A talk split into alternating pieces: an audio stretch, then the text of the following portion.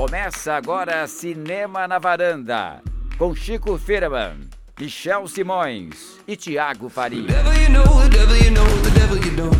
Varandeiras e varandeiros, está começando mais um Cinema na Varanda, eu sou o Michel Simões. Episódio hoje, número 92, varandeiros. Vai pro Oscar ou não vai, Chico Firma? Você que é o nosso especialista em Oscar.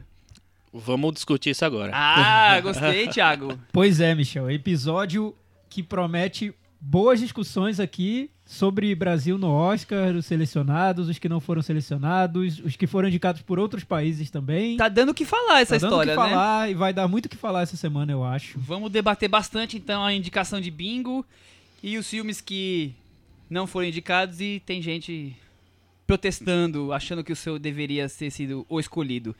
Mas também teremos outros três filmes debatidos aqui na varanda. O primeiro deles vai ser Feito na América, com Tom Cruise, né, Cris? Yes! A Cris é aquela que não perde um filme do Tom Cruise no Não, cinema. pe- nem sou fã do Tom, Tom Cruise, eu sou fã dos filmes dele. Muito bem. Muito bem defendido. E com Pablo Escobar. Temos Pablo Escobar, que aliás, nós vamos em breve fazer um top Pablo Escobar, porque tem. Já dá pra fazer. Tem Narcos, vai ter o filme do, do Aranoa que vai estrear em breve, que é com o Escobar. Não, não para de sair Escobar. É isso aí, Pablito. Falando em boletim do Oscar, falando em, em Oscar, temos Uma Mulher Fantástica, o filme chileno, que nós vamos falar mais a seguir. E, Que é o indicado do é Chile indicado pro do Oscar. Chile. E vamos encerrar com As Duas Irenes, o filme brasileiro que passou em Berlim. E está em cartaz aí na sessão vitrine. É isso então, Michel. Aí Antes acabou. De tudo, de todas essas discussões, temos aquele quadro que o Chico canta e o Thiago encanta, é isso, né, Exatamente. Tiago, eu vou propor um negócio diferente Fala, hoje. Chico. Você canta o cantinho do ouvinte. Cantinho do ouvinte. Com o Tiago Faria. isso aí, viu? É, Cantinho Domingo do de manhã é outro clima, né? Vocês É. sabem como funciona. Só deixar comentários lá no nosso blog cinemanavaranda.com. Bem movimentado essa semana. Tivemos vários comentários sobre fi- os filmes da semana passada que foram da Polícia Federal e o It. Exatamente. É, Teve teve a coisa, Polícia It, a Federal. Coisa e a Polícia Federal. O nosso título da semana passada foi Super Moro contra o Palhaço do Mal. E tivemos durante a semana o Super Moro. Ele Comentou? num personagem lá durante a, o depoimento do Lula. Fizeram um, o super-herói do Moro. Enfim, virou Foi, realidade. foi nosso maravilhoso. A, a varanda antecipou o Super antecipando os fatos de interesse nacional. É, Carlos Lira deixou um comentário aqui sobre o It. Ele fez um ponto a ponto sobre o roteiro, sobre fotografia. Ele sempre faz essas análises. Mas jura que ele fez. Ele já tinha feito na Bela e a Fera. É, ele co- comentou altos e baixos do filme, mas no final ele disse que o filme lembra mais é, produções sobre clube de crianças do que um filme de terror. Isso é bom, pois o foco é no crescimento dos personagens. Depois que ele ouviu o podcast, ele disse que está no Team Chico. Olha, Chico, ele gostou do filme, mas não ao ponto de dar nota 9, porque ele acha que isso é nível de excelência. Ele daria uma nota 7. Mas, Chico, olha só. é, aqui nos nossos comentários, muita gente do seu lado no- na polêmica do It, né? Significa o quê? Que eu tô Significa certo. que você tá obviamente certo. Obviamente. É, temos comentários muito legais, o da Lexi, por exemplo, que ela falou o seguinte: super episódio, eu quase vomitei com os comentários sobre o filme da Polícia Federal. Eu não entendi isso. Eu acho que ela, Ela ficou- vomitou- Mas quase vomitou. Ela vomitou com a com- gente, ela não vomitou da, na- É um da gente. É eu isso, acho. É exatamente. um Eu, vômito de eu li esse emoção, comentário. talvez. é um vômito, Vômito- junto. Vômito junto. Nem vou ver, eu fiquei curiosa, mas o filme toma um rumo que me deixa nervosa. Extrair uma parte da história e torná-la uma verdade absoluta, selecionar um único vilão ou poucos vilões num grupo de imundos, eu não aceito. Essa foi minha leitura dos comentários, mas acho que ela fez uma leitura correta, né? Muito bem, Lexi, tamo com você. Michel dando a maior nota, esse filme está muito errado. Vamos ter que apurar isso aí, hein? Sobre It, não vi e Sinto nem que vou vai ver. acontecer isso de novo em breve, mas É, segue o jogo. vai. Sobre It, não vi nem vou ver, tenho medo de filmes de terror, mas ouvir vocês me deixa muito curiosa. A melhor parte foi o Chico ficando bravo com a comparação It e Stranger Things. Óbvio, Aliás, nem vou é. falar sobre isso agora, acabou, acabou. Equivocadíssimo. Acabou. Foi muito engraçado a parte que vocês falaram das bicicletas, eu ri. Fiquei chocado em descobrir que A Espera do Mila- de um Milagre é inspirado em Stephen King. Eu sempre achei que ele só escrevia coisas de terror. Vocês são demais. Muito bom. Um sonho de liberdade também, viu? Pois é, conta comigo também, enfim, vários. Falamos bastante sobre isso na semana passada. Uma boa defesa do It aqui é do Guilherme. Se- seguinte, alô varandeiro sobre It. Realmente, em um primeiro momento, os personagens das crianças aparentam ser estereotipados, mas a presença ou não presença dos adultos foi o que mais me fez ficar perto daquelas turmas de, daquela turma de pré-adolescentes e compreendê-los. O pai abusador, a mãe obesa, superprotetora, os pais negligentes, o religioso, o policial opressor, o avô obtuso. Essa é a verdadeira camada, camada mais profunda que justifica aquelas crianças serem como são.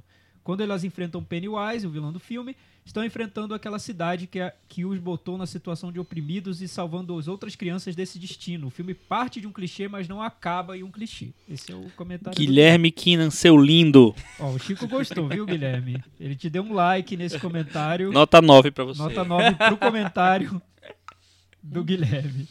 É, a Luciana Cabral, que disse que o nosso podcast parece um sorvete, um pote de sorvete, ela disse que, para esclarecer, vocês são um pote de sorvete napolitano, que agrada a todos os gostos ou não. Muito bem, muito bem, Luciana Cabral. Hum, tô pensando sobre isso. Eu sou meio poliana mesmo, mas lembrei de um filme que eu não gostei recentemente, A Chegada. Comprei no Now e fiz minha mãe assistir comigo, coitada dela. O pior é que percebi que já esqueci quase o filme todo. A chegada que ganhou o Grande Prêmio Brasil, né, recentemente. É verdade. Nós vamos fazer um, um rapidinho aqui do Best. Prêmio Brasil. Foreign Language Film. Mas bem lembrado, que eu não lembrava mais disso.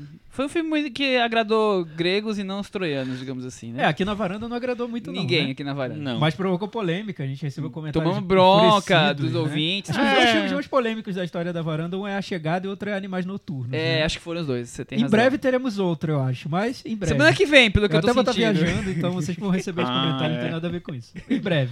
Eu não, É. eu vou estar viajando também. O Michel que vai Vai sobrar pra mim, Michel e a é Cris. isso, né?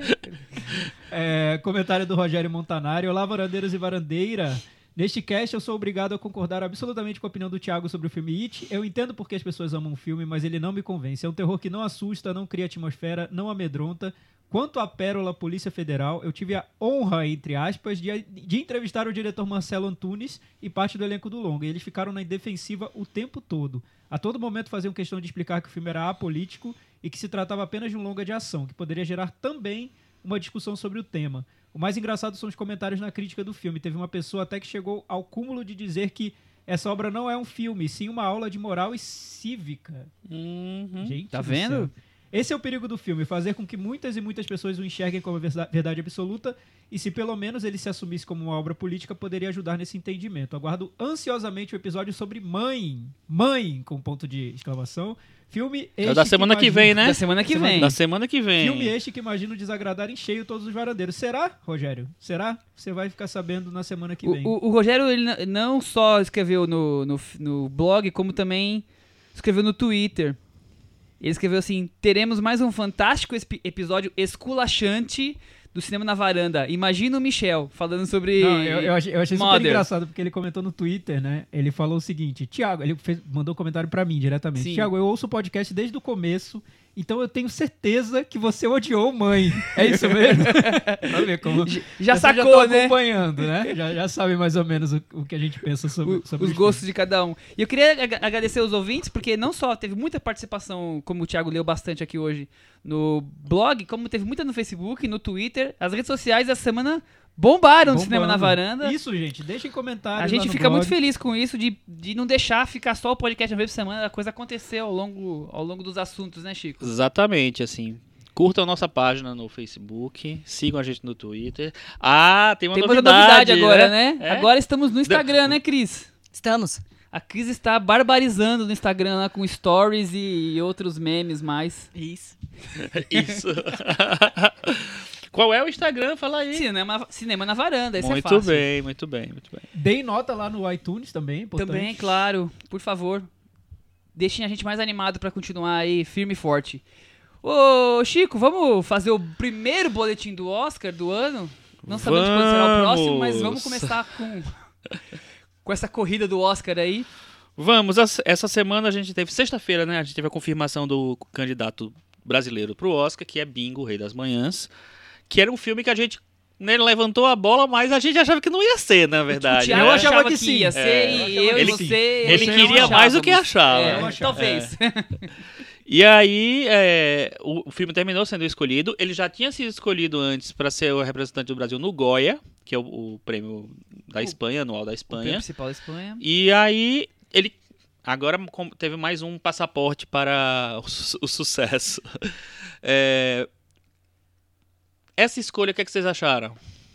Então, eu era, o- era o que eu queria. era o que a eu gente queria, né? Todo por isso, queria. eu achava que poderia não rolar por uma série de motivos. Eu acho que foi curiosa a disputa do Oscar pra seleção do Oscar brasileiro, essa pré-seleção. Esse ano foi curiosa a disputa, porque não tinha aquele filme favoritíssimo, mas alguns filmes estavam na corrida por, esse, por essa indicação. Então a gente tinha principalmente o filme da minha vida, do Celton Mello, Como Nossos Pais, da Laís Bodansky, e o Bingo. Eram os três filmes ali mais correndo cotados. por essa vaga. Com o vamos Gabriel dizer. e a Montanha correndo por fora, É, correndo por por mais que fora. ninguém viu, por isso que talvez não tivesse uma É, campanha eu acho maior. que o Gabriel a Montanha até é, alguém falou isso na, na, na semana É, porque co- em como alguma ele, semana aí ele não fez muito sucesso em, em- Ele fez um sucesso bem relativo em Cannes, porque ele fez passou na Semana 50 da mil Crítica, espectadores na França E ele já tá passando na França. é mas 50 mil é, é isso não provavelmente tem mais que vai fazer no aqui no. Brasil, provavelmente. Infelizmente. é, é capaz E, e o engraçado é que na última semana, com o lançamento bem popular do filme da Polícia Federal, alguns chegaram a cotar de que seria um possível também indicado. Então,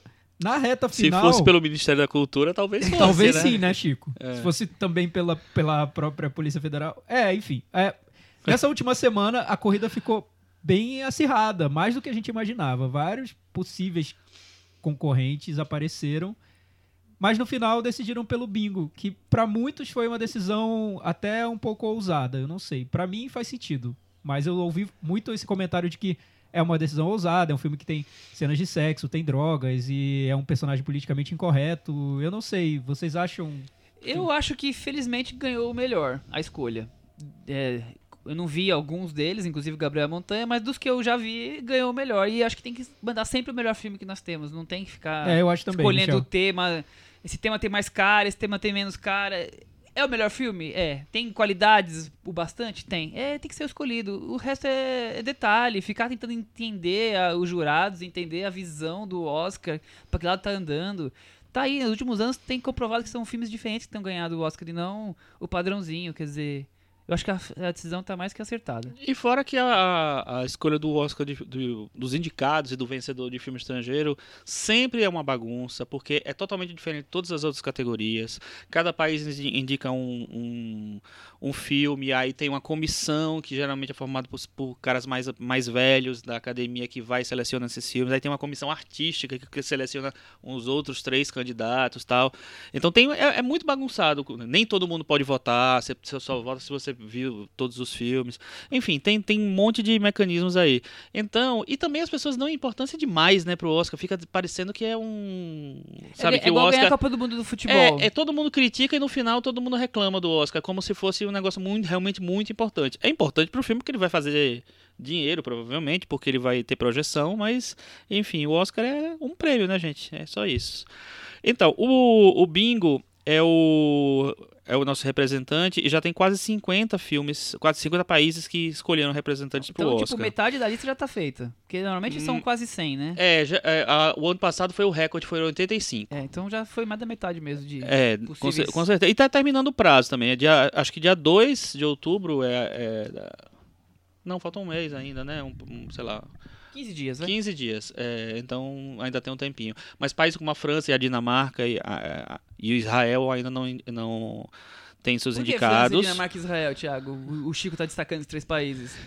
Porque tem três vagas garantidas todo ano? É Eu quase sei, isso. Vocês, vocês estão levantando essa bola, eu não sabia. Eles É quase são conspiração. Pelo menos uma, uma vez a cada três anos eles estão lá. Chico, indicados. mas o que você falou agora, só te interrompendo aqui, eu Uhum. acho perfeito. Porque o Oscar é um prêmio que, que o brasileiro ao mesmo tempo gosta de esnobar e ao mesmo tempo valoriza de um- até, até de uma maneira quase inconsciente, né? Porque a Não, gente absurdo, vê é. os diretores se engalfinhando quando sai essa, essa indicação pra concorrer ao Oscar. Não, Trocando é- acusações, hein? Trocando acusações, trocando posts no É. Instagram e indiretas no Facebook, cutucadas do mal, enfim. Não, tá eu um acho clima que- de barracos de casos de família que só prova que o Oscar é muito valorizado pelos Eu brasileiros. acho que houve uma tentativa de recriar o clima que aconteceu no ano passado, né? Quando o Pequeno Segredo ganhou a indicação e o Aquarius foi visto como grande injustiçado. Então, alguns diretores, produtores estão tentando recriar esse clima, né? Nossa, o bingo, olha só que absurdo, não sei o quê, escolha machista Mas e então, tal. Cris, mas de, de uma maneira que eu vejo, eu acho que você vê também um pouco de uma maneira artificial, porque ano Sim. passado realmente Realmente existia essa era uma comoção. Exatamente. Realmente f- houve um, um-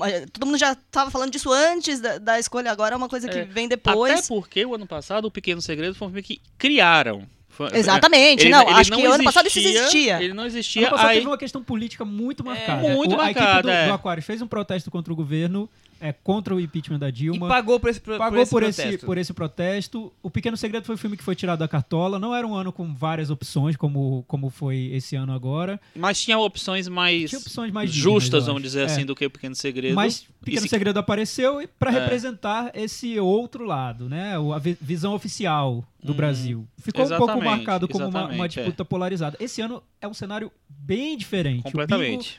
tá longe de ser um filme que represente algum lado. É um filme independente, não tem nem, nem apoio da Globo Filmes. Do est- estreia na direção de longas do montador do Cidade de Deus. Escrito pelo Luiz Bo- Bolognese, que escreveu como nossos pais também. Então é até curioso ter uma polarização artificial entre filmes escritos pela mesma pessoa. Até, até ele tá defendendo É, o filme que não foi escolhido, enfim. enquanto que o filme dele também foi escolhido. Pois Quer dizer, é, tá, não- tá é, uma... Esse ano tá um pouco mais. Eu acho meio triste ver a classe assim tão desunida. Em vez É, de eu todo acho mundo é celebrar a vitória do, do, do Bingo e vamos torcer pra ele e tal, as pessoas estão querendo criar o mesmo ambiente de, de Aquários versus Pequeno Segredo do ano passado, Pois na é, minha Cris, opinião. a gente podia só contextualizar um pouquinho. A gente teve duas manifestações mais fortes nesse sentido. A primeira foi da produtora do filme da minha vida, que é o filme do Celton Mello, a Vânia Catani. Ela, no Facebook, protestou sobre a escolha de, de várias maneiras. Disse que não viu o filme Bingo, mas mesmo assim tentou falar que devia ter sido dela. Sim. E no Instagram, a Laís Bodansky, diretora do Como Nossos Pais, também fez um texto, um desabafo ali, falando sobre uma- um suposto traço machista nessa escolha. Não falou diretamente, mas foi um post publicado no dia da, da, Da escolha. revelada a escolha. Enfim, ficou um clima um pouco de Serviram a torta de climão no cinema Exato. brasileiro, né? É, Nos teve- bastidores. Teve uma tortinha de climão que eu, eu, sinceramente, particularmente, eu nem esperava por isso. Tava- Também não.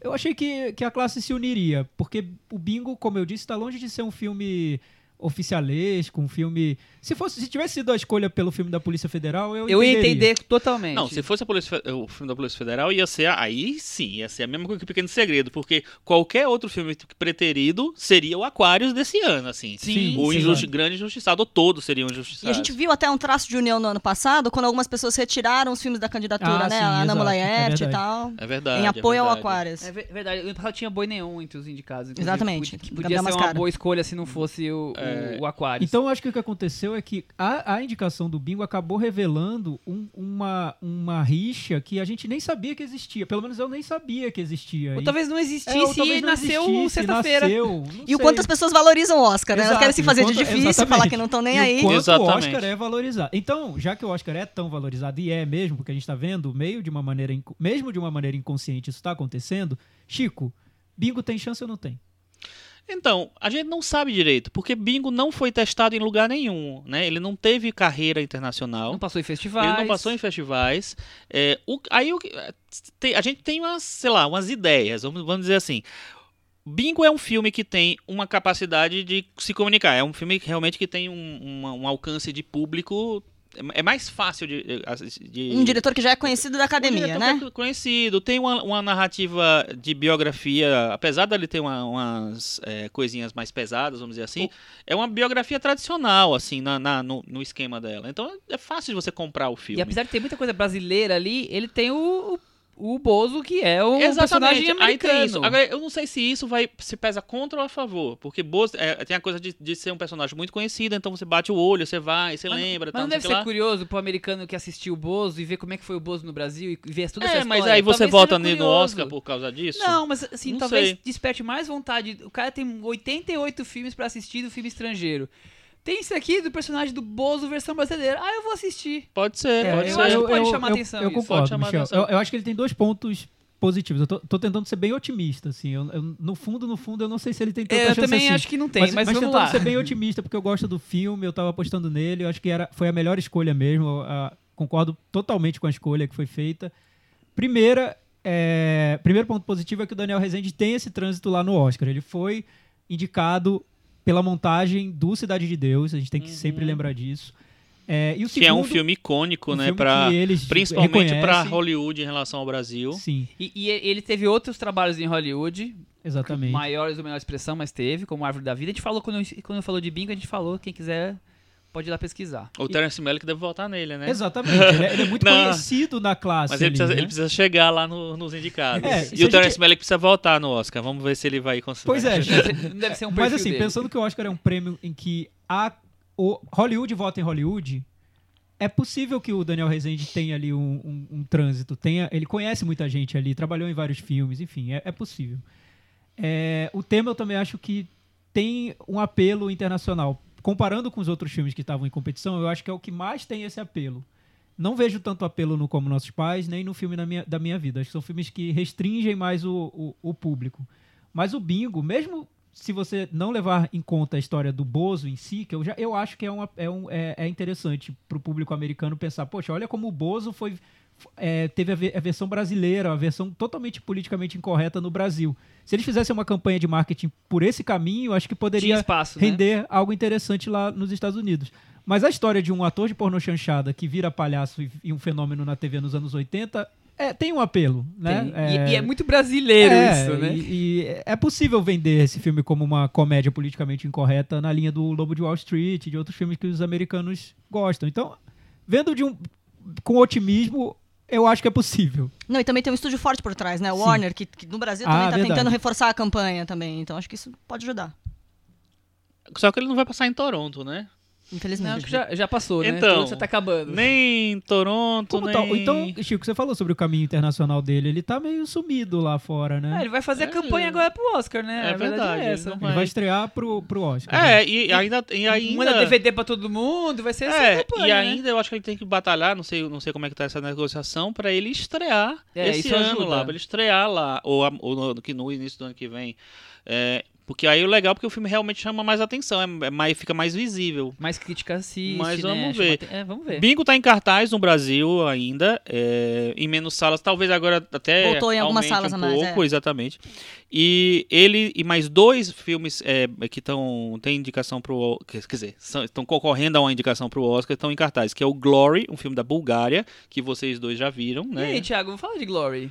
Ah, filme Michel, ganhou o Festival de Locarno então, ano passado. Tem, tem apelo internacional, é uma história curiosa que não está tanto restrita à, à situação da Bulgária, apesar de falar muito sobre essas desigualdades europeias. São- é, meio uma que um história quase que universal, né? É uma história universal. Eu não acho tão bem resolvido. Eu acho, às vezes, convencional demais e o desfecho eu acho totalmente equivocado. Bingo, pra mim, é muito mais filme que o Glory. Mas tem esse apelo universal. Quando a gente pensa em Oscar, a gente sempre, sempre tem que pensar nessa questão do apelo universal. O que os ve- velhinhos da academia vão ver no filme e vão, vão tirar pra, como algo de identificação para eles. Não, não vai ser uma história tipicamente é, sobre uma, uma situação de um país. É algo universal. Então, é, ele tem. O Glory tem Mas isso. o, o Glory cai da varanda, né? É, cai. É- da minha, é da minha varanda muito- ele é, caiu. a minha também caiu feio. É muito feio, padrãozão. é, é- tragédia pouco é bobagem, quer dizer, É. o personagem só, só apanhando da personagem que sociedade. Um excesso de sinceridade, de honestidade, que É, vai ti- só é, tomando tipo- é típica história de um, de um personagem muito é, simples que encontra uma fortuna e é, vira uma celebridade e, e sofre muito com isso. É isso. Enfim, É, o Thiago fez a sinopse. É isso aí. E o outro filme é, que tá em cartaz é o chileno Uma Mulher Fantástica. Que nós vamos comentar que daqui nós a vamos pouquinho. falar daqui Vamos a pouquinho, né? Segurar, É. vamos segurar a audiência. Exatamente. Só pra dar uma geral, a gente tem já a Áustria tá indicou o Happy End do Michael Haneke. É, a gente tem outros filmes. Que, que ah, a gente já falou, não foi muito bem o exatamente. A gente tem o, a Alemanha que indicou o In the Fade do Fatih Akin, que também é um cara mais conhecido, então pode ser que Tem tenha que alguma tá que repercussão. vai ser um dos indicados. É. A gente tem também o indicado do, da, da Noruega, é o Thelma do Joaquim Trier, que é um, também um diretor que está sempre na, no páreo aí do, do- do- tanto do- dos festivais, Ele do surgiu circuito. recentemente, faz e ele uns já cinco teve- anos e tá, tá sempre aí nas É, e ele já agora. teve também indicação pro Oscar, se não me engano, uma vez. E o, e, e o principal, talvez, seja o The Square, o filme que ganhou a Palma de Ouro em Cannes, que é sueco, dire, dirigido pelo Ruben Östlund, que- diretor do Força Maior, que ficou muito famoso também pela, pelo vídeo que gravou. É, Da não indicação muito triste dele. é, quando ele não foi indicado pro Ah, ele não coisa. foi indicado pro Oscar. Naquela Não vez foi. não foi. É, eu, eu, eu tava com essa falsa lembrança de que ele ti- tivesse sido indicado. Não, mas ele não foi. Tem o vídeo, você viu, não viu esse vídeo, não? É, É, ele e o produtor agora, vendo, tá? É um negócio bem. A decepção deles. Bem É, então, triste. então, Chico, pelo que você falou, é um ano que não tem aquele super favorito. O favorito Super seria o The favorito, Square, não. que pole- É, provocou polêmica até é. no Festival de Cannes. É o mais exibido. favorito, vamos Então, dizer assim. Tá um ano aberto. Tá bem aberto. Tá ainda bem- tá ainda falta um- uns 30 aí, pelo É, menos, fa- né, é, entrarem. Só o, o da França, o da de- de França. Israel e da Dinamarca, segundo o Chico. Exatamente. E Gana e Honduras vão indicar pela primeira vez filmes pro Oscar. Primeira vez. É. Muito Você bem. vê que ainda tem país que nunca indicou. Maravilha, então. Vamos então mudar de assunto e falar das estreias da semana? Eu acho que antes de entrar na da semana, a gente acabou não falando semana passada, pode ser rapidinho, a Cris já deu uma pincelada aqui. Grande Prêmio Brasil de Cinema, o Oscar brasileiro foi duas semanas atrás, o filme foi Aquários, o grande vencedor, mas os técnicos todos foram prêmio para o filme da Elis. É, foram oito prêmios pro filme. pro Foi outro filme prêmio da. Elis, todos técnicos, o melhor filme e outros princi- principais aquários, e também alguns prêmios importantes para Boi Neon. Isso. Eu acho que acabou refletindo mais ou menos o que foi o ano. Não acho que ficou injusto. É que parecia, quando eu tava assistindo, parecia que Elise ia ganhar tudo. É, né, porque começa pelos técnicos, É, né? exatamente. Eu só achei meio, meio complexo, assim, a, a Andrea Horta, apesar de eu entender um prêmio pra ela por, por, por Elise. É, Sônia Braga tava no palio, Ah, não, né? é, e acho é. que era bem importante, sei lá. É, É, e talvez. lembrando que a Andréa Horta no Elise, ela dubla as canções, né? Aham. Que tudo bem, é, tá ótimo, é, é uma opção, a gente tem que respeitar, mas não sei se tira um pouco o peso, né, Não, da interpretação. A Sônia foi Braga é uma interpretação mais muito completa. mais. É, e complexa. fora que e tem uma outra tem um outro peso né, além da- do, do peso de analisar a interpretação tem o contexto todo mas o problema é que o contexto também se perde quando você premia o negócio sete meses oito meses depois né É, não, e fora isso que a gente, já, a gente já discutiu em podcasts anteriores, dessa questão tão atrasada. A não ser que faça que nem eu falei, muda o circuito. Começa a partir Exatamente. de outubro o circuito. Só um último comentário sobre. Não sei, quer dizer, o último, se você quiser falar, faça também. Mas assim, um que eu, o último meu. É, eu não sei se vocês viram a, a coisa, eu vi um pedaço da, da festa. Eu achei muito feia. Bagunçada e, e visualmente absurdamente feia, porque assim, tinha uma projeção, que a ideia é até interessante da Bia Lessa, que projetavam uns, uns cartazes dos filmes, tinha umas luzes, só que eles projetavam em cima das pessoas. Então um- você um não via as pessoas no né? palco, você via só os pezinhos, É, assim, eu e não sei se é o sombra. tipo de projeção que funciona melhor pra quem tá lá do que pra gente que tá assistindo. Eu acho que, por exemplo, É. acho que na Olimpíada tal, tem umas projeções que são feitas todas pra pessoa que tá vendo de casa. E, e que, que todo mundo me comentou pra mim que quem tá lá, não às vezes não entendia direito. Acho que isso aí foi o contrário. É. Tava- talvez esteja mais bonito É que quem eu tá ia lá. falar, eu acho que fizeram a festa pro. Esqueci de falar a festa pra TV. Então que, acho que, que tinha devia ser ter muito mais gente assistindo. É. Mas assim, erraram. Sim. Ano que vem, vamos lá, acerta, melhora, porque ficou muito confuso, tudo jogado, é muito acelerado, não dava tempo pra nada. Então eu acho que. Não, e tinha um negócio que era que bizarro também, que era tipo assim, eles resolveram fazer um negócio moderno na apresentação das categorias, então tinha três categorias em que os, os indicados eram apresentados um a um, sendo que era um de cada categoria primeiro. Então era um de cada fotografia, É. um de cada a trilha sonora e um de cada maquiagem, vamos dizer assim. bagunça, bagunça. Por vez, aí então você, mais um de cada um. é, Aí no final entregava os três prêmios juntos. Nossa, é, É, uma então não- não bagunça. eu achei certo. muito Mas louco. eu, eu achei que as escolhas, tirando Ou uma seja, foi o retrato, outra foi o retrato do cinema brasileiro. É, viva, isso, viva tá. o Brasil Tudo ali bem. no Grande Prêmio. É isso aí. Vamos falar então de Feito na América, filme novo do Tom Cruise. Não, filme do, do Doug Lyman. Então, Tom Cruise. Eu acho que é do Tom Cruise. eu diria que é do Tom o Cruise. Thiago explicou meu ponto. Cadê o Doug Lyman ali, né? Ah, eu vamos acho falar que de ele, ele tá ali. Vamos falar de Doug Lyman. Quem é Doug Lyman na balada? Filme, diretor de Vamos Nessa, Swingers, Jogo Ninguém de tá nem aí pra Poder. isso. Ninguém tá nem aí pra Ninguém sabe quem são esses filmes, mas Senhor e Senhora Smith, A Identidade Identidade Born, Born. Cidade Born. No Limite do Amanhã. Aí todo mundo conhece. No Limite Doug do. Amanhã, acho que talvez seja o melhor filme dele. É.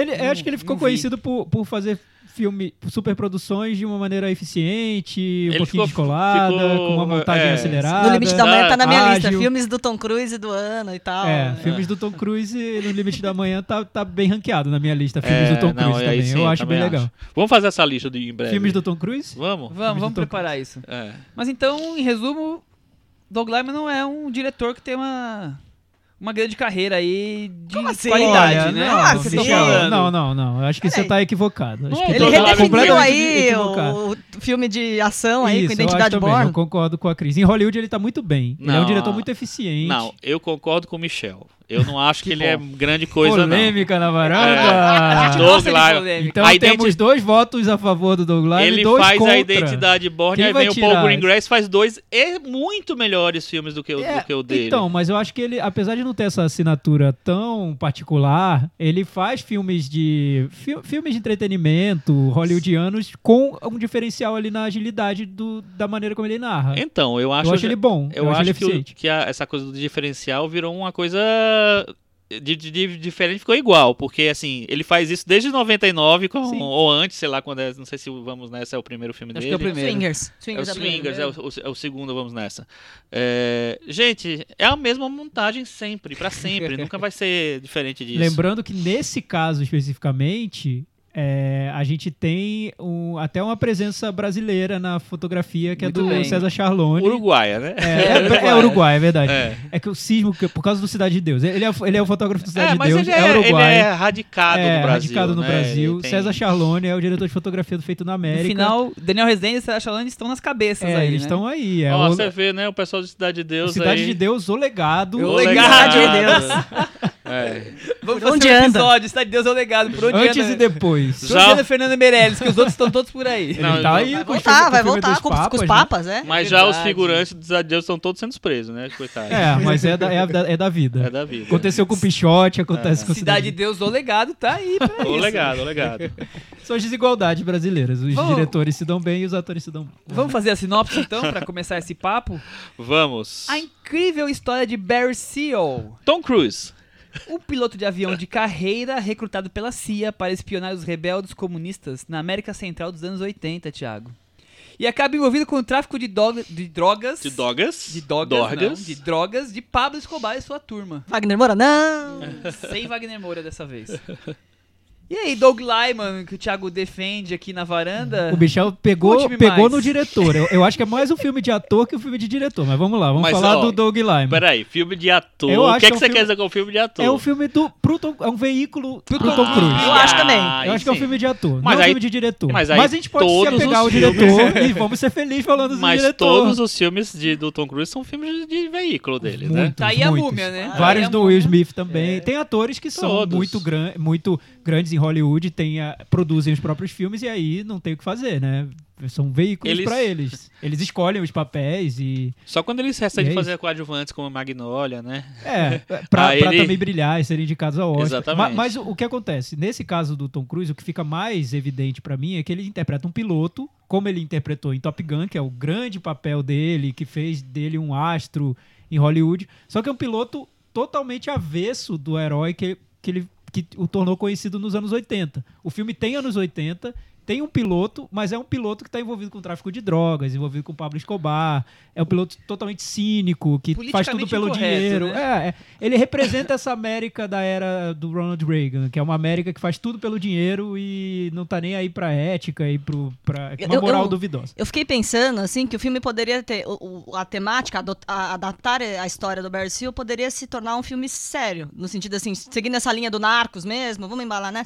E eles decidiram por uma roupagem meio bem-humorada, né? Sim, Um sim. recorte mais pop, um estilo Lobo do Wall Street, que a gente falou aqui. mais irônico. Sim. Isso tem no filme inteiro. O filme tem uma narração muito pontuada pela ironia. Montagem, e, fotografia, e por mostrar, tá tudo nisso. é, por mostrar essas contradições. Como um personagem tá, tá envolvido com a CIA e com o tráfico ao mesmo tempo. Que eu acho incrível a história dele.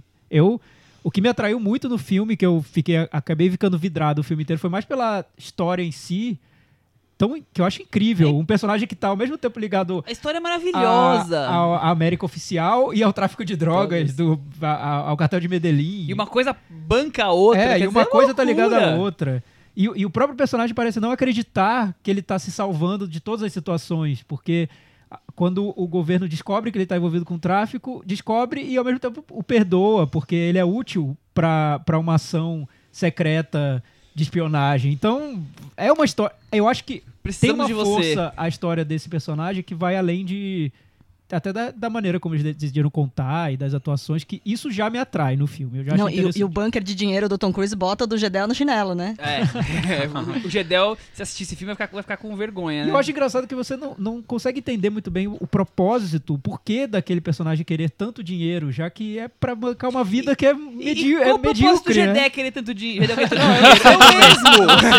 vamos, falar sobre isso então. Vamos falar sobre. Não, falar Gedel sobre Vieira Lima na varanda. Vamos falar sobre Por que Cruise. Tom Cruise o Gedel quer Tom tanto Cruise dinheiro? quer tanto Thiago? dinheiro? O que, ele quer Resposta. comprar com aquele tanto dinheiro? Eu ainda não sei também. Eu não sei.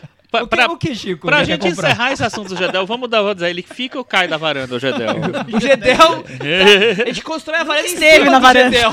Precisa de uma varanda pra guardar aquela quantidade de dinheiro. Boa, é mais boa. que uma varanda. É, É enorme a varanda. Enfim, a gente nunca vai entender. Eu também não entendo. Eu não, entendo, eu não entendi por que o Eduardo Cunha queria tanto dinheiro. É, então... o que é- tem pra comprar no free shop? Com, com, tanto- tanto com- com tantos milhões e milhões, Gente, é, né? é porque tem um lado de loucura nessas histórias desses figurões que, que querem, são loucos pelo dinheiro sem ter um limite pra isso. E se acabam, acabam se envolvendo com É, o crime. Até onde é o limite, né? O tio o Patinhas, né? limite, Você né? vai, você vai morar, nadar numa piscina de. Vamos falar sobre Tio é. Patinhas.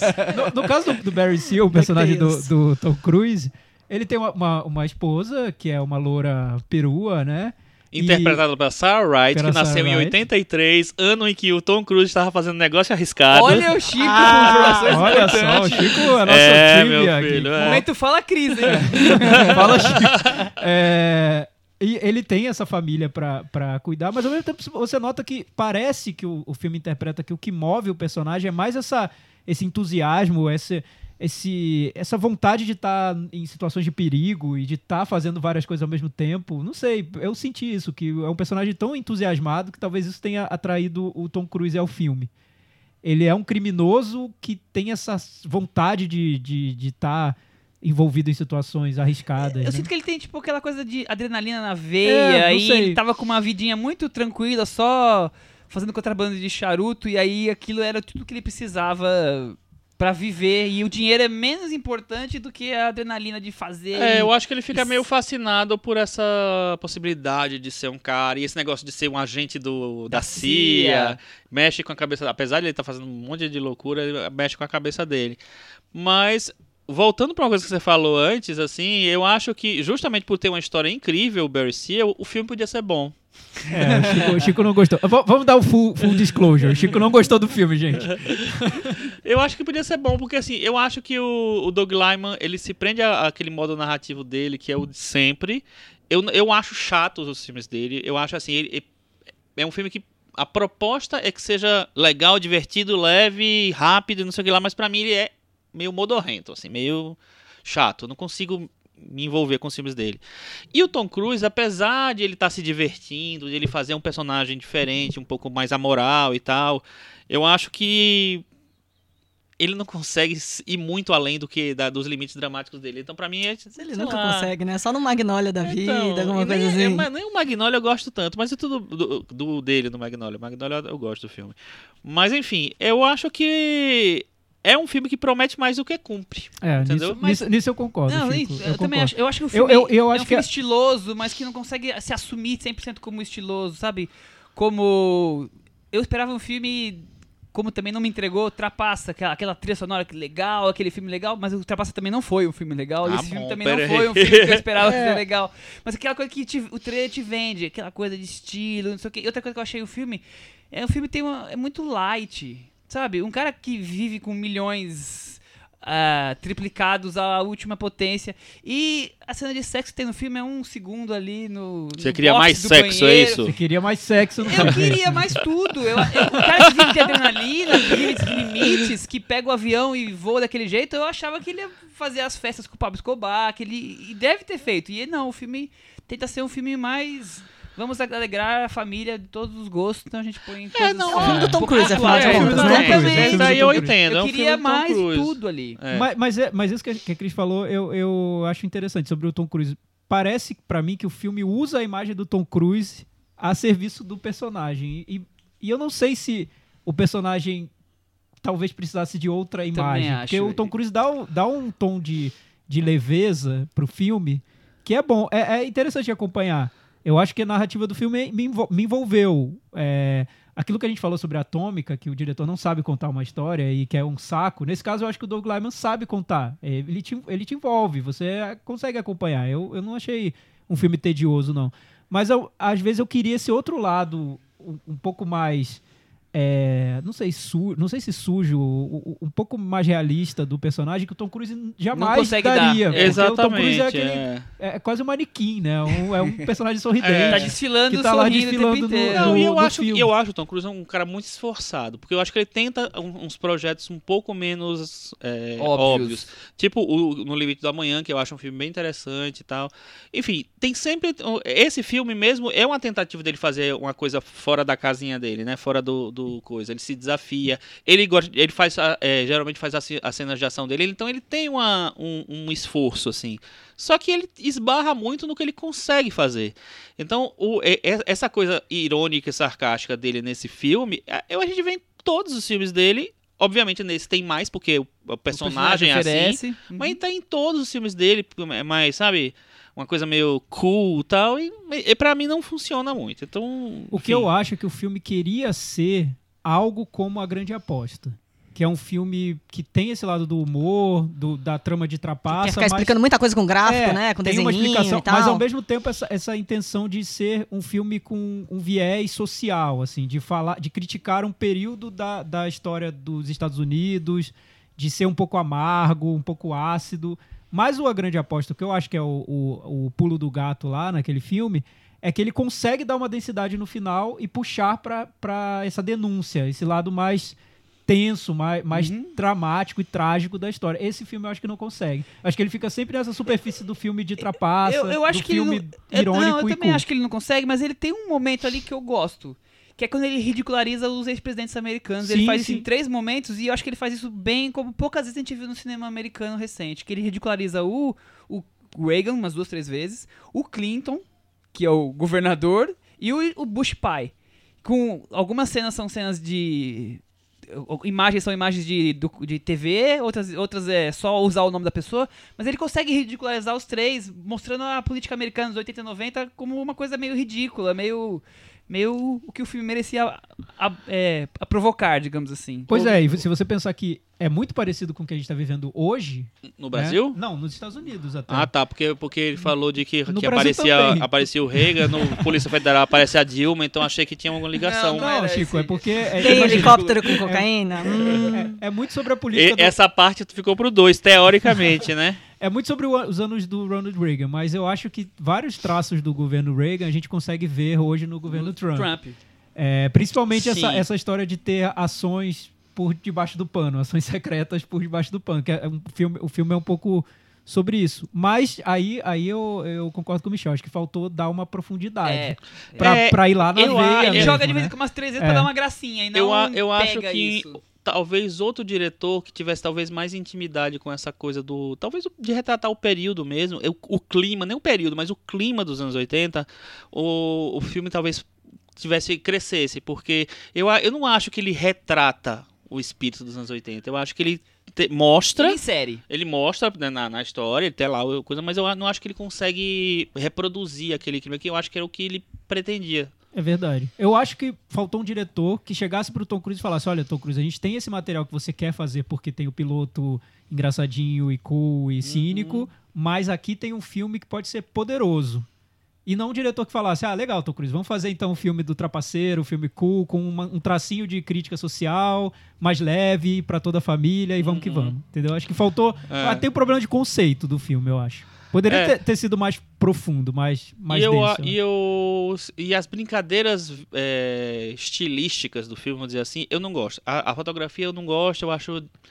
Sei lá, acho filtro demais. Aí, aí, sabe, aí você quer fazer um retrato engraçadinho, você fica fazendo um negócio tão. Mas tem, mas tem uma. a- Na foto- a fotografia do, do César Charlone, tem um traço docu- meio querendo ser documental Eu ali? não sei, um porque a- as Porque cenas. essa é a marca dele. As cenas do, eu da achei- América Central o ve- é, tem um verde tão artificial, sabe? É, é tudo tão, tão mexido pro computador que aquilo me irritou tanto. Não sei, Mas, mas não sei. eu achei que, que eles conseguiram bem misturar aquela parte de falso documentário com a parte de TV, com a coisa da fita caseira que o Tom Cruise tá gravando ali. Quer dizer, com esse humor meio aventureiro. Eu acho que o, o- essa salada de, de formatos e efeitos acabou acabaram encaixando no jeito que ficou agradável. Ah, Pode ser que um momento chato. ou outro como esse esse verde da, da América Central exagera ali, mas É. eu, eu acho que ficou ok. É, eu- eu não, não gostei realmente, assim, de essa, essa- a montagem, achei muito óbvia. Aquela trilhinha espertinha, sabe? Hum, Virou uma Essa- fórmula isso, Chico? Total, Essa que tocou na entrada do, pro- do começo do programa de hoje? exatamente. Virou uma fórmula, então? O filme Eu cool, acho, é. cínico, irônico, Então, politizado, Exatamente. engajado. Eu acho que assim, enfim. eles apostam tanto nessa coisa da, da ironia, de, sabe, de, de parecer que você está dando uma, uma, sei lá, tá trabalhando a sua opinião uma- pe- a- através da ironia, só que é uma ironia tão boba.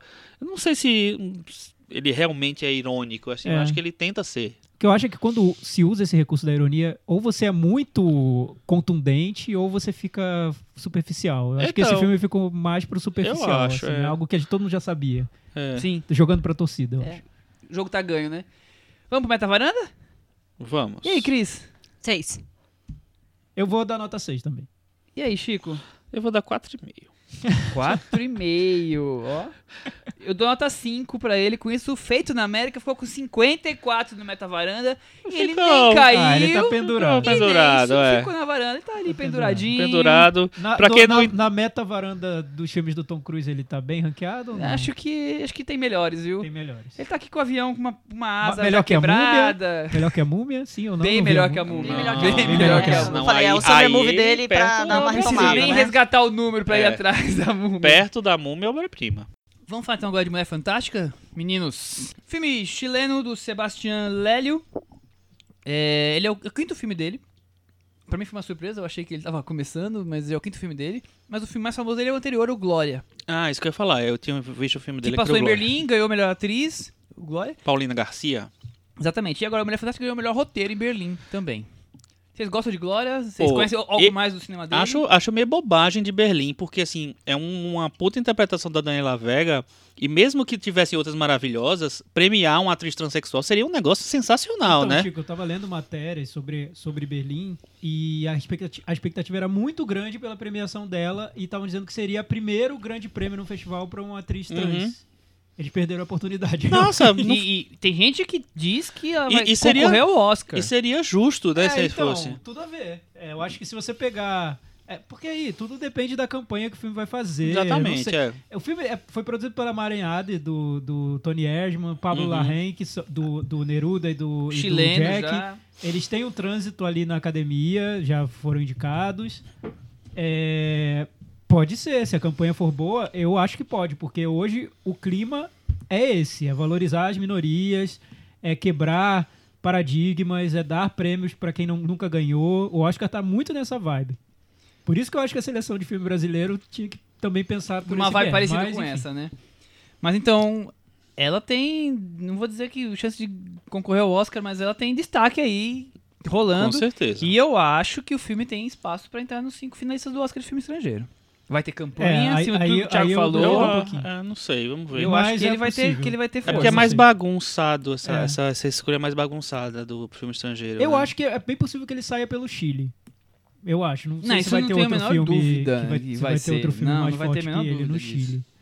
Mas chegar a ser indicado a, a filme estrangeiro, também não sei. Eu, eu só quero falar uma coisa pra vocês. Vou botar uma pimentinha aqui que eu descobri agora. Tô aqui conversando e fui fazer uma pesquisa. Quem ganhou o Urso de Prata de melhor atriz? Já que ela não ganhou em Berlim. Hum, E foi simplesmente uma coreana, sul-coreana do filme do Hong Sang-soo. Sério? Que filme que vai passar no Indie, inclusive. Olha só. Ah, desse filme? É, Ah, então tá. só, só isso, tá? Antes de vocês massacrarem os ju- os jurados de Berlim. Eu continuo achando bobagem que eles fizeram, mas a tudo gente bem. não viu, a gente viu sem ter visto. Enfim, nessa, quando vocês estiverem ouvindo, a gente já vai ter visto. Enfim, vamos, vamos seguir em frente. segue, segue o jogo. Bom, vamos falar de, da sinopse. Com a morte repentina de seu companheiro, um homem mais, bem mais velho, Chico Firma, bem quando comemorava o aniversário dela, a transexual Marina Daniela Vega? Tem que enfrentar desaforos e invasões de privacidade da família dele, Thiago, que não aceitou nada bem esse relacionamento pós-casamento anterior. É quase um Get Out trans. né? Ah, adorei! Cris, Get Out Trans. Não, que família é aquela, né, gente? Que família disfu- disfuncional é aquela, né? Olha, só não dá pra dizer que é, que é muito exagerado, porque a gente sabe que tem. Não, eu não a- é exagerado. É por isso, eu acho que não é exagerado. Não é exagerado. Eu tenho certeza disso. É triste, mas não é exagerado. Bom, é outra personagem feminina protagonista dos filmes dele, como Glória também foi. Exatamente. Mas tem um quê adicional aí que é uma transexual e não. É, quando você faz um filme com uma atriz transex- transexual interpretando uma personagem transexual, você tá faz- falando sobre transexualidade e acabou, né?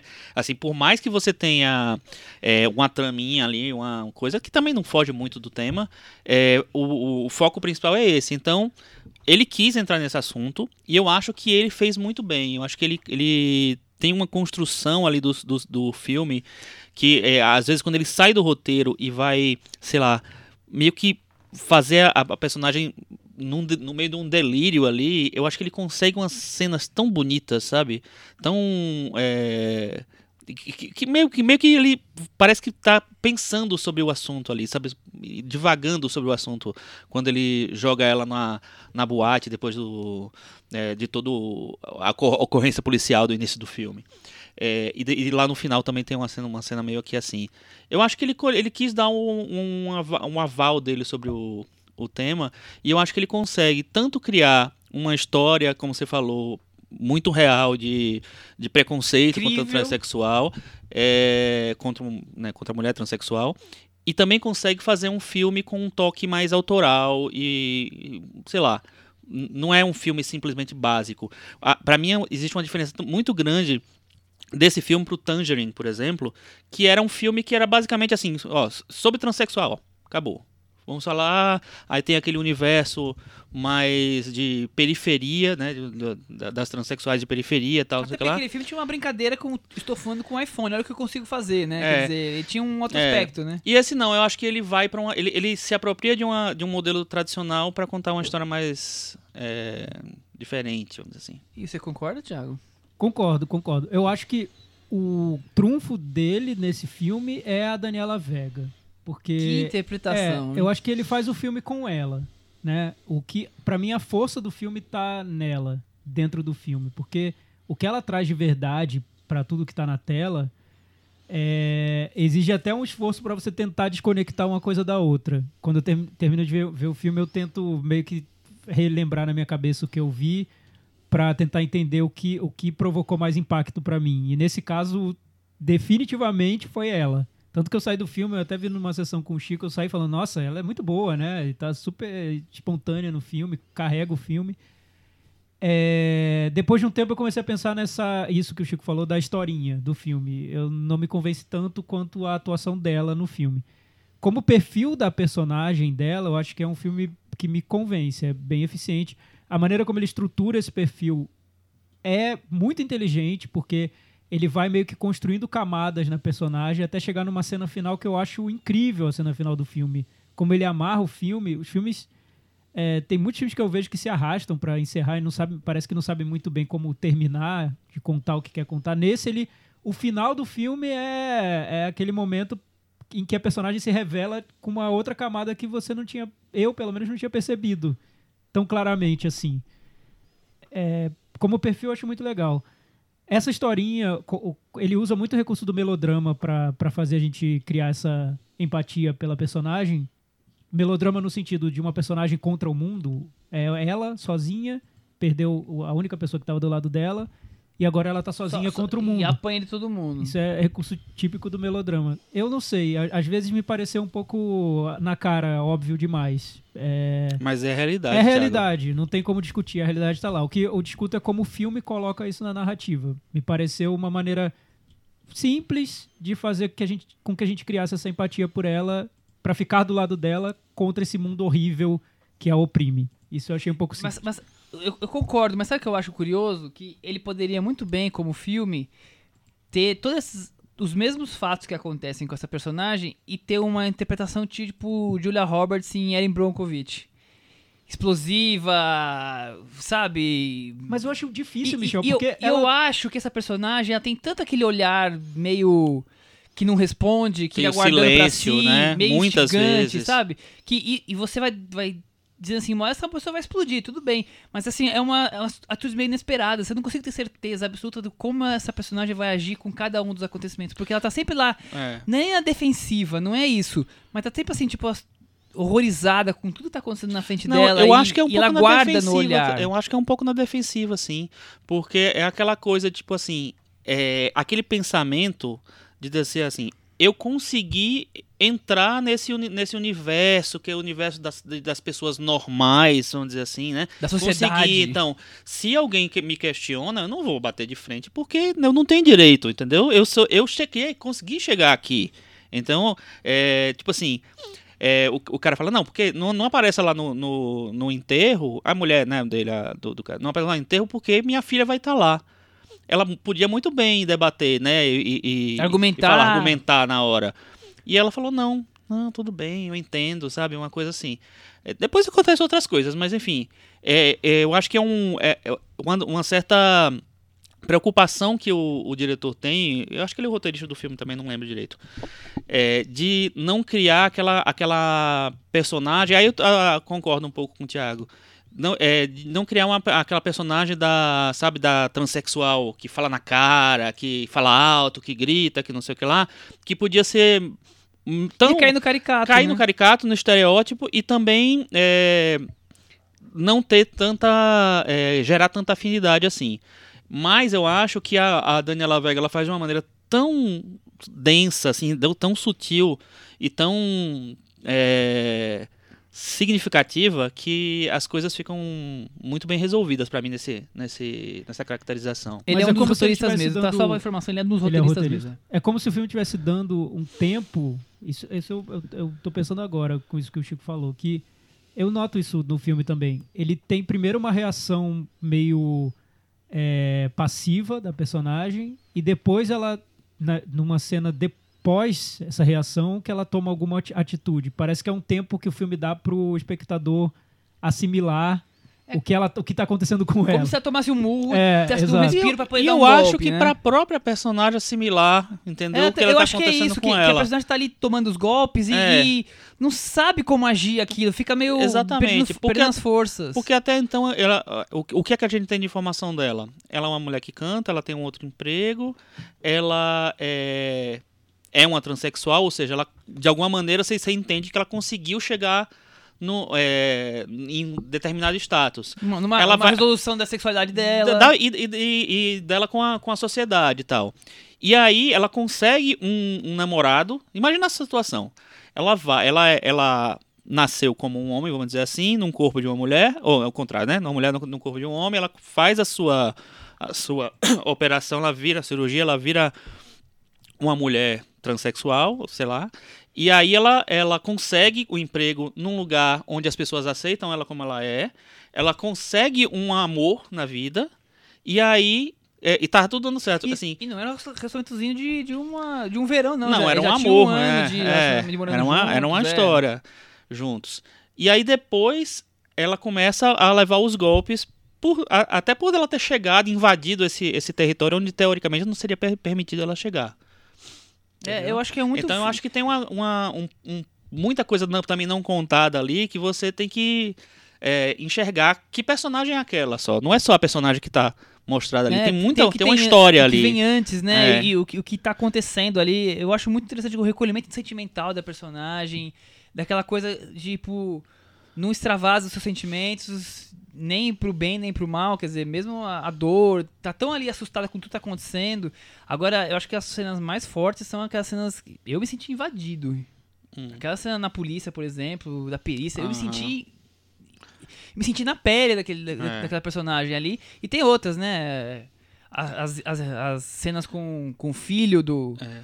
do, do falecido, quer dizer, tem muita cena. Mas essa que você forte. falou da polícia, só Essa eu achei um mais marcante. Eu acho bem interessante a maneira como o, o diretor construiu, porque de uma maneira ou de outra, ele tenta dar uma certa humanizada na, na é, inspetora, delegada, não lembro dire- direito que ela é. Porque assim, é uma situação muito nova para todo mundo, ninguém sabe direito como agir. Então, se uma, uma transexual vai. é, tem que fazer um exame de corpo de delito, quem é que tem que fazer? Um homem, uma mulher? Então, sabe, é, ela tem que tirar toda a roupa, ela tem que... é, é um negócio muito complexo e eu acho que ele, ele dá uma, uma dignidade pra, pra policial ali também. Mas tem aquela coisa de É, tratar, eu tratar achei um como pouco do objeto. constrangimento. É, Eu acho então. que o filme mostra o constrangimento. Tratar como objeto, Não sei, como é- não tá nem ouvindo é- o que nós estamos falando aqui, sabe? É, é, é dois pesos, eu, dois. Eu notei isso e duas situações ali. Eu não sei, eu, eu entendo a proposta do filme de querer colocar a gente no ponto de vista dela. Eu acho que o filme faz isso bem, é o que ele quer fazer. É, eu só sinto que se ele tivesse algum elemento ali que provocasse alguma, alguma diferença nisso que ele queria contar, algo é, positivo para ela dentro daquele momento, isso quebraria a magia que o filme quer provocar, que é fazer a gente criar essa relação de cumplicidade com a personagem. Não sei. Sai- saindo do filme, eu achei que ele tem um esquema um pouco, um pouco, um pouco simples ali, Uhum. que isso me incomodou um pouquinho. Como é, tudo que oprime é muito negativo, as pessoas são muito horríveis. E a gente sabe, existe isso no mundo, tá, tá, tá aí, e certamente é uma personagem como ela enfrentaria isso ou Coisas pior, até que, pior isso, que mas isso, acho é. que dentro da estrutura do filme eu entendo por que ele construiu daquela maneira. E isso me incomoda um pouco. Entendi. Só isso. Mas E- a atuação dela eu acho maravilhosa. Maravilhosa, acho que é um né? que tem que ser visto. E, e eu acho que, que, que tem cenas muito bonitas, né? Co- Como cinema mesmo, como plástica, acho, eu as cores, muitas cenas que são plano fechado no rosto dela, assim, e essa coisa, esse olhar inquietante, e com cores, é, tanto na casa, ou cantando, ou em outros locais. É, o filme trabalha também a, a beleza estética, Uhum. sem querer ser uma atômica que quer fazer a coisa artificial, a plástica. É, eu acho que é outra. Exagerada. É, eu acho que é outra ambição, né? Ele aproveita alguns espaços fechados desse mundo em que ela vive, né? Que ela vive num mundo de casa noturna.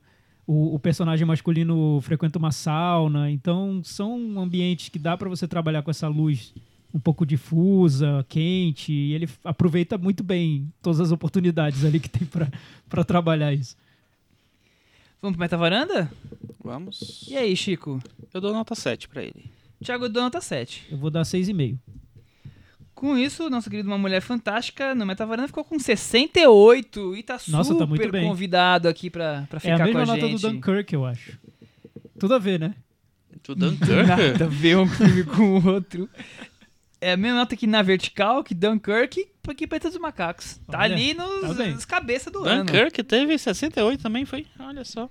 Pode diminuir? Um filme que merece, né? Por que será, Um né? merece. Vamos diminuir? Então, antes de a gente falar de Dunkirk, vamos mudar de assunto? Vamos Ah. pro próximo tema da- do, do programa de hoje? Vai, fala. Filme brasileiro, Chico Firma, que também passou em Berlim. Tá um festival de filmes de Tá um Berlim nas festival últimas de duas Berlim, semanas, né? É, no caso, uma, numa mostra paralela, né? A mostra paralela, a mostra geração alguma coisa, é pra filmes com temática mais jovem. O filme do Fábio Meira, diretor estreante, que fez Diretor alguns curtas-metragens. Ganhou, acho que, quatro prêmios no Festival de Gramado, inclusive o prêmio da crítica. Ganhou ator coadjuvante pro Marco Rica, ganhou melhor roteiro e melhor direção de arte. Foi isso. Ó, Olha, minha Thiago, memória não falhou. E o Thiago não colou, viu, gente? Ele fez na memória dele. Sinopse: Interior de Goiás, Irene. Peraí que eu tô procurando, cara. O nome dela... Priscila Bittencourt. Aê, Priscila Thiago Bittencourt. Tá, E- é, tá Tem duas, né? hoje. Então... É, A primeira. Irene, você sabe que era Priscila Irene Mas eu não sei se um. aqui tá... Mas é Irene Priscila número Bittencourt. um. Irene número 1. Um. Então vamos lá, interior de Goiás, Irene, Priscila Bittencourt, 13 anos e filha do meio, descobre que o pai Marco Rica, tem outra família e outra filha. E agora? chamada... E Cris, com a mesma idade e nome que ela. E agora o que, que eu faço? Pra resolver tudo. Eu ia, eu ia cantar, mas eu esqueci o ritmo, mas o Thiago conseguiu relembrar. A revelação desse grande segredo. Não que eu tô querendo parafrasear aquele filme. Faz Qual é? surgir e desabrochar em uma Irene diferente. Entendi. Chico Firman. Eu começo isso aí? Cris Lume. É um filme, vamos dizer, singelo. Boa suge- Tem boa essa coisa do momento da própria descoberta da personagem, dela mesma, assim, dessa, dessa descoberta desse outro lado, dessa outra vida do pai e dessa outra pessoa, né, que é completamente diferente dela, enfim. Mas é, eu acho que ele é um, é um, é um roteiro simples, o que é bom e ruim, assim, tem ele, ele perde em algumas complexidades, tal, ele usa alguns truques, né? Duas meninas iguaizinhas, elas se comparando. Mas eu acho que ele consegue se construir de, de- com uma linha coerente, vamos dizer, até o fim. É, eu concordo com a Cris. Eu acho que ele não tem grandes ambições, o filme. E eu acho que a construção é delicada. Assim, tem, ele, ele tem uma. Ele trata bem os personagens e tal. O que eu acho que às vezes o roteiro é meio frágil na, na, na construção dele. Assim, tem, uma, tem umas, umas frases meio, meio bobas, sabe? Que parece que ele lança um tema e aí ele vai construir aquilo ali de uma maneira meio boba, meio óbvia. Mas é, eu saí do filme achando um filme ok, um filme bom e tal. E depois, e meio pensando no filme, eu tenho um carinho assim por ele. Eu acho que ele tem um universo bonito ali. Uma, um- ele dirige muito bem as atrizes, eu acho. E a- é, você percebe que são. São ótimas. É, ele, você percebe que são atrizes iniciantes, que não tem tanta é, textura dramática ali, mas assim, é, eu acho que elas se saem muito bem, assim. E eu acho que o universo que ele conta, apesar de ser meio óbvio, é um, é um universo interessante. de- Eu, eu de- achei de- interessante ver um filme brasileiro sem grandes ambições, né? É. Depois de vir numa toada de, de- de, né, desse- dessa temporada. E foi, foi interessante. É, mas eu acho, eu acho interessante que a gente pense em ambição mais na questão do tema, né? Eu tava pensando nisso. Por exemplo, Sim, num tema grandioso. ela não o- é, a ela gente quis viu, fazer um a tema. gente viu como nossos pais que toda cena tinha um tema. A gente saía do filme e já tinha parecia que tava, Uhum. tinha participado de um debate sobre feminismo, sobre relações familiares, mãe e filha e enfim, Homem e mulher. homem e mulher, classe média, Brasil, mundo, São Paulo. E esse não tem nada disso, né? Parece que ele não quer discutir grandes assuntos. Ou, ou ele tem temas, mas não são É. os grandes temas, né? Mas eu acho que ele toma pequenas decisões muito bem tomadas. Por exemplo, a fotografia do filme eu acho delicada, ele sabe enquadrar bem, ele vai lá no. Ele não, não cai nessa coisa é, banal da imagem clean, que eu acho que, que o Como Nossos Pais tem. Esse, esse eu acho que não tem. É tudo muito bem escolhido. O cenário que ele escolhe para fazer o filme, que é uma cidadezinha do interior, ele, ele foi filmado em Goiás Velho, que é uma cidade bem pequenininha mesmo. E isso tá no filme. E você vê na, como ele tenta descrever a realidade de, de um adolescente que cresce numa cidade pequenininha. Ele faz isso, é muito verdadeiro, né? Eu consigo identificar as idas ao cinema. é, o filme tem umas três cenas, ou du- duas ou três cenas no cinema que são cenas longas e eu acho muito bem construídas, que mostram como os adolescentes usam o cinema como uma maneira de, de, de interagir socialmente, né? No, numa cidadezinha pequena. Não é tão comum você ver Como isso no, um ponto de cinema brasileiro. flerte, digamos É. assim. então ele tem essa trama, que é até uma trama meio folhetim, né? A garota descobriu que tem uma outra Mas- família de um outro de, de uma menina da idade dela, mas o essa trama Total tá folhetim. é, essa trama tá ali meio que pontuando o filme só, Mas o né? que eu acho legal dessa trama é que ele, se ele ficar só nisso, mas ele cria toda uma questão de, do duplo. Sim, é verdade. Porque essa menina Uhum. tem, tem a, a irmã é, bastarda, digamos assim, que tem o mesmo nome, a mesma idade, e ela se compara com a outra e se aproxima, e depois cria uma cumplicidade. E, e o que eu acho interessante é que essa questão do duplo, ele não força a barra também. Porque ele Não. poderia ter feito um filme super, entre aspas, cabeça, Uhum. sobre uma personagem duplo, uma outra metade da Irene, né? Que é totalmente oposta a ela. Uma é tímida, a outra é extrovertida, uma é muito mais comportada, retraída, a outra já sai sai na, na rua pra causar, né? Já tá, já tá uma, uma garota já, já muito mais adulta no- nos comportamentos. O filme poderia ter deixado isso tão marcado que poderia ter virado até um filme com uma pretensão mais cerebral. E não, né? Isso tá tão Pelo sutil no filme. é- ela acaba sendo uma influência pra, É. a Irene Central, né, que muda comportamentos, e eu acho que é curioso isso, como ela não se identificava com a irmã mais velha e com, e com o irmão pequenininho, né, em casa, e consegue encontrar nessa irmã, nessa situação que é um problema, nesse grande segredo, consegue encontrar uma cumplicidade de melhor amiga, de, de se envolverem, e a coisa vira esse duplo que às vezes há uma rivalidade, às vezes há uma grande relação de cumplicidade. Eu acho curioso como ele consegue construir isso tudo. Eu, eu não esperava isso nesse filme. É, não, eu, eu gosto de. É, eu até achei um pouco óbvio, mas assim, eu, é, acho interessante essa coisa de você primeiro estranhar essa informação, ter uma outra pessoa com meu nome, um homem, uma irmã e tal, não sei o que lá. E o fascínio que isso gera também. Ela, e ela fica presa nesse negócio de, sabe, de querer conviver com aquela menina, com aquela outra menina. É, sei lá. E, e, assim, e a, a raiva que ela tem é do pai, não é do que, que o pai enganou, criou uma outra família, tem outra família. com a, a nova irmã, na verdade, assim, ela tem uma relação meio que de, de, de fascínio, né? Ela, ela fica meio fascinada por aquela possibilidade, aquela outra possibilidade lá. Eu acho o filme bem decente, assim, bem, bem bonito, assim. Percebe que é um diretor que não tem tanta experiência, que tá, com, tá começando, que tem, sei lá, mas eu acho que tem um caminho Tem muita bem coisa boa ali. interessante Eu acho que tem ali. muita coisa boa Com ali. É, isso do diretor iniciante eu acho que dá pra perceber no filme, porque esses momentos mais de contemplação, por exemplo, no cinema, eu acho que funciona, mas tem outros momentos no filme que ele tenta deixar tudo muito solto, que aí eu, eu não sei, acho que parece meio frouxo no como ele, ele fez. Porque dá pra ver que ele tem referências de um cinema mais contemplativo. E não é tão simples fazer isso, né? Você não é sempre que funciona, não é sempre que segura a narrativa. Eu acho que no caso dele algumas vezes funciona, outras não. Então fica um pouco irregular. Eu notei. Eu, eu senti um filme que poderia ter sido mais enxuto. E olha que ele tem uma hora e 25, 25 28. por aí. é. Enfim. Mas isso eu acho que é típico de um diretor que tá começando, né? Eu gosto mais, muito mais dele, por exemplo, do que o Mulher do Pai, que é um filme que também tem um cenário de interior, tem também uma menina no como protagonista e, e tem muito mais ambições. Sim, mas eles, eles também guardam ah, algumas características curiosas, que um é, é feito no Rio Grande do Sul e tem algumas coisas do Rio Grande do Sul, e você vê esse aqui que tem algumas coisas da característica de Goiás que são diferentes, mesmo sendo cidade pequena, sendo pessoas, meninas com uma idade parecida.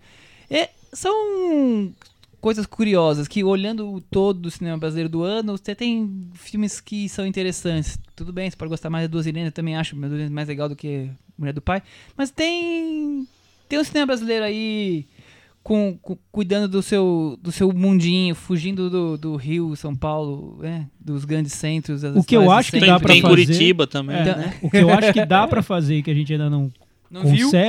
Direito muito é fazer esse filme, As Duas Irenes, pequeno, com essas ambições, mas com muita força para que transcenda esse, esse nosso cinema alternativo brasileiro. Eu acho que dá. Também Eu acho. acho que é possível, mas Pra falta chegar ainda. nos- na- na- num É, público maior. imagina, dá, dá pra ser universal. É um filme sobre adolescências. Que, que é mais universal que isso, é quase o né? filme da Sofia Coppola, É, garotas é. crescendo. Enfim. É bem isso. Vamos pro Metavaranda? Yes. E aí, Cris? Sete. Eu vou dar nota 6, Chico, e você? Acho que eu dou seis também. Eu vou dar 6,5. Com isso, as duas Irenes teve 64 no Metavaranda. Ficou bem, Tá hein? super bem posicionado aqui, tá? Mais um convidado para o Varanda Awards Exato. aqui da festa Você levar em maravilhosa conta que nós nosso vamos ter 10 aqui. é 7,5. Tá, tá ali já, né? Recomendações? E aí, Chico, o que tá acontecendo essa semana aí? Tá acontecendo o. Indie e tem mais dois dias, né? A gente tá na terça-feira, tem o dia de hoje e o dia de amanhã, então espero que você esteja- ouvindo esse podcast bem cedinho para dar tempo de comprar o ingresso lá no CineSesc, se você tá em São Paulo, O no Itaú. ou no Itaú. É, e se você tiver em BH, daqui a pouco chega aí também o Indie, né? É, você viu o filme bom, Michel, já? Eu vi um filme muito bom que você assi- assistimos juntos na mesma sessão, Yes. que é o Colo, filme português da Teresa Vilaverde. que O filme passou em Berlim sobre drama de classe média de desempregados em Portugal e mostrando a família se se acabando, digamos assim, né? Se afastando cada vez mais e toda a situação. Não é um melodrama, é, uma- é um drama bem duro, que vai te dando golpes ao Bem longo seco, do filme. né? E eu saí É. quase nocauteado. Eu achei um belo filme, mais um outro belo exemplar de cinema português. Eu concordo, achei um filme bem interessante da Teresa Vilaverde, que é uma, uma, uma diretora que já tem um tempão, né? Assim, já tem muitos filmes aí. Mas esse talvez tenha sido o filme que- dela, dos que eu vi, o que eu mais gostei. É o mais interessante, assim, e que tem um final realmente muito É perturbador. né? perturbador, é bem triste É, mesmo. Eu vi um filme que foi o Western, que participou de, de um certo regar de Cannes, né? Não ganhou, infelizmente. Não sei, eu não vi, não lembro quem ganhou, mas enfim. É, merecia ganhar esse filme. Eu achei muito bom. Ganhou achei um muito, iraniano. muito, muito bom. É um, é um filme de uma diretora alemã, uma, uma mulher que chama Valeska. Eu, hum, tem que achar aqui o nome dela, não sei. É, peraí, viu? Valesca. Valesca Popozuda, não. é a Valesca. Nossa, é difícil falar esse nome. É Grisebach. Grisebach. Muito bem. É.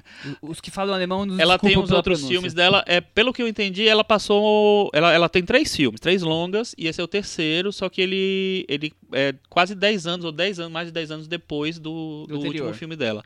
E é, e é assim, são, é um grupo de alemães que vai para o interior da Bulgária para fazer uma obra tal, e ela é um filme muito masculino, porque é um grupo de homens, trabalhadores braçais tal, é, e aí eles têm contato com uma, uma cidadezinha, um vilarejo da Bulgária. Então é um universo muito, muito, muito masculino. É, e é uma mulher que conduz isso tudo assim com a, uma esperteza para os detalhes assim bem, bem interessante assim. Me lembrou um pouco o, o, o, o jeito como o Alain Guiraudy filma. Seco, duro, sabe assim. É um filme que vale muito a pena ver e ele vai passar hoje, terça-feira, é isso, Michel? Vai passar hoje terça-feira, a última sessão, eu vou ver. Você nessa vai. sessão. Se você for nessa sessão, você vai ter a oportunidade de conversar com o Michel. Isso aí. Boa. E o Thiago? Legal, boas recomendações. Vou tentar correr pra ver nesses últimos dias. Eu ainda não consegui pegar filmes do Indie. Tentei ir à abertura, mas estava cheio, não E- consegui. eu e o assistir. Thiago ficamos de fora da sessão. Viu? A gente também rala pra ver os A filmes. gente pega a fila que nem todo mundo. Não tem acesso VIP pra varanda. A gente tenta, a gente inclui, entra ali na fila e tenta ver, às vezes não consegue. Foi o caso da abertura que passou o filme do Hong Sang-soo, que o Chico viu, né, Chico? É eu bom vi. filme. Eu gostei. Você ia gostar mais do que eu, porque Ah, você certamente. é... Já gostei. É, não vi, já gostei. Hong Sang-soo Bitch. Não, mas o- é um filme bem, bem legal, assim. O... Ele tem uma, uma- Depois eu conversei com nossa amiga Márcia e ela falou que tem uma coisa ali que, que aconteceu na vida do Hong Sang-soo. Não. É, Temos, Legal, legal. temos traços Boa biográficos. recomendação. é. Eu Que- não tenho muitas recomendações hoje. É, Semana passada eu recomendei a temporada do BoJack Horseman. Eu ainda estava começando a ver. Agora eu terminei. Pode ter ficado a impressão de que eu não gostei muito. Eu estava comparando com as anteriores. Eu não sei se é melhor que as anteriores. As duas anteriores eu acho muito boas. Só que eu acho que nessa, essa temporada acerta num tom de melancolia que eu vi raras vezes em, em séries esse ano. É, é, é muito triste a temporada e sem soluções simples pra nada. Ele coloca os personagens em becos sem saída, mas sem apelar pra algo totalmente fatalista ou bobo. É, é- é- ele consegue ser bem denso, de uma maneira original. Eu, eu gostei. Pensando, eu achei, achei bem boa essa temporada. Então é isso aí. Vejam os filmes do Garrel também, que são ótimos. Até semana que vem. Tchau. Tchau. Tchau.